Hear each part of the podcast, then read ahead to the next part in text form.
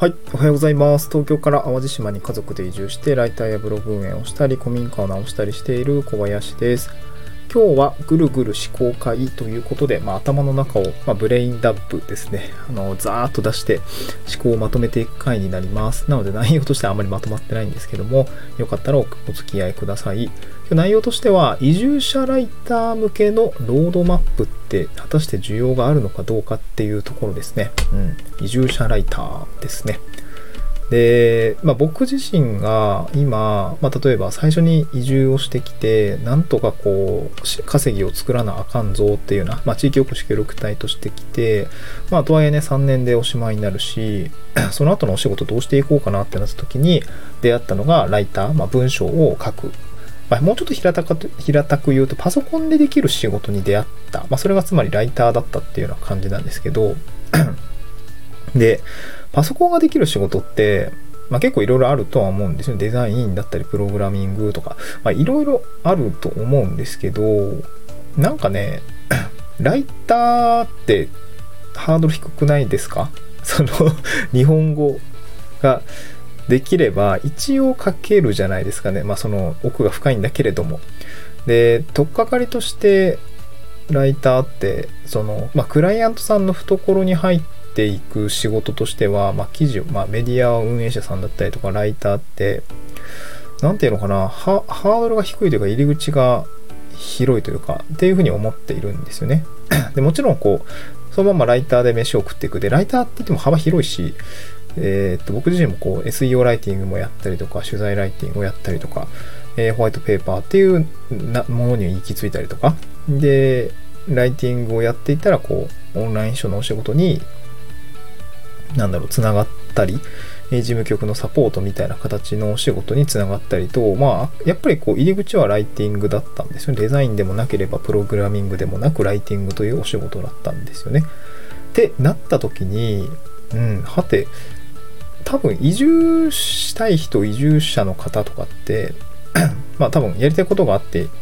移住したりとか環境を求めて移住すると思うんですけど、まあ、そうなった時に稼ぎがくっついてくる、まあ、その現状の仕事を持ったまま移住してくる人もいるだろうけどもそればっかりじゃないと思うんですよね。その僕まさにそうだったんですけど脱サラ移住しないと移住できないっていうか 会社辞めないとその土地からねなかなかこう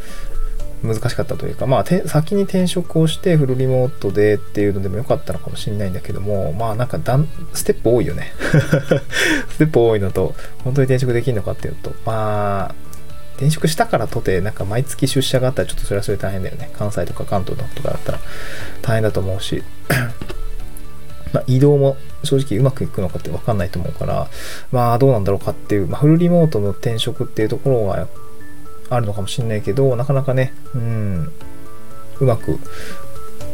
なんかこう思い描けないというかそこにこう足が向かないっていう人も多いんじゃないのかなと思っていてなんかそうなった時にまあそれまあその選択としてはまあ地域福祉協力隊というお仕事もやりながらっていう人はたくさんいると思うんだけれども、まあ、そうなった時に結局その何か自分で稼ぐ術が必要だよねって思うんですよね。うん、でここに、まあ、ライターという職業が僕は当てはまったんですよね。ってなった時にこのロードマップなんでこの組み合わせそう移住しますとか移住したいです。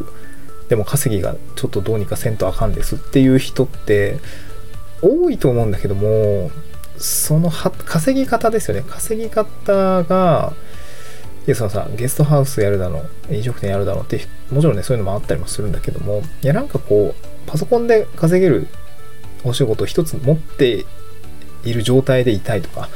移住してきたんだけどちょっとやばいんだけどなんか仕事ないですかみたいな。そんな人いないか。あのっていう時に、まあ、在宅で働けたらいいよなと思って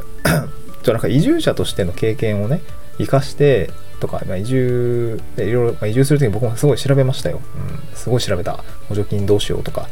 まあ、協力隊のお仕事もそうか。協力隊って何だろうかとか、うん、なんかいろいろ調べるじゃないですか。でやっぱり移住系のメディアって一定数あって地方創生系のメディアも一定数あってそこで営業したら別に取れると思うんですよね仕事。ってなった時にこの移住者の経験と、まあ、移住するにあたってのリサーチした内容をお金にする、まあ、すまし、まあ、記事を書いて納品をしてお金にしていくっていうこと自体は、なんかね、難しくないと思うんだよねっていうところがあって、この、そういう、なんていうのかな、ワークモデルワークロードマップなんて言うんだろうね。その、この輪立ちを みんな、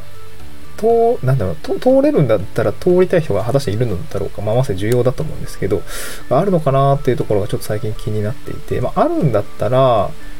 なんかね、うーん、なんかにまとめたいなと思いましたノートにせよ、まあ、Kindle にせよ、なんか移住者、移住者の稼ぎ口の一つに、まあ、このライターというお仕事だったりとか、まあ、協力隊と絡めてどうどういう立ち回りをすると、なんかスケールしやすくなるよとかね、まあ、自治体のメディア案件取ったりとか、えー、まあ移住系メディアも結構もうなんかいっぱい出てますよ、移住系メディア。だから、もうそのね、あのそういう、なんていうのかな、うん、営業先の目利きだったりとかっていうところは、ね、あの、まあ、直営業したら多分普通に取れると思うんですよね。うん、だから、そういうことに興味がある人が一体どれくらいいるのかなっていうのが最近気になってる話ですね。うん。めっちゃニッチなんだけど、でも飯食う手段の一つになるから、ライターで。でそういうのもなんかまとめてもいいのかなと思って、まあ、まとめる時間がどこにあるんだっていう話もあるんですけどいやなんかねうんもう一個何か僕ももうちょっと価値提供できるようなことができたらいいなと思ったんですよね。別にこのテーマにこだわるなこだわりすぎてるわけじゃないんですけども。うーんなんかねできそうなことはあるんだけどなっていうところがありまして、うん、なんか今日はそんな話をしてみました。どうでしょうかね。なんか多分まだあれなんだよね。移住したい人とか。うーん、移住した人とかと多分まだ話が足りてないと思うんですよね。うん、まあなんか移住相談会とか、移住相談が僕に相談しても、どうなんだろうね。うーん。うーん、まあ協力隊経験があって移住者だし、ライターやってるし、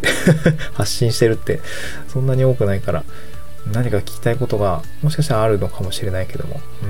ん、まあなんかあったらそういうの教えてほしいよね。まあなんかもう開いたらいいのかな。うん。問い合わせフォームはこちらですみたいなもあるけど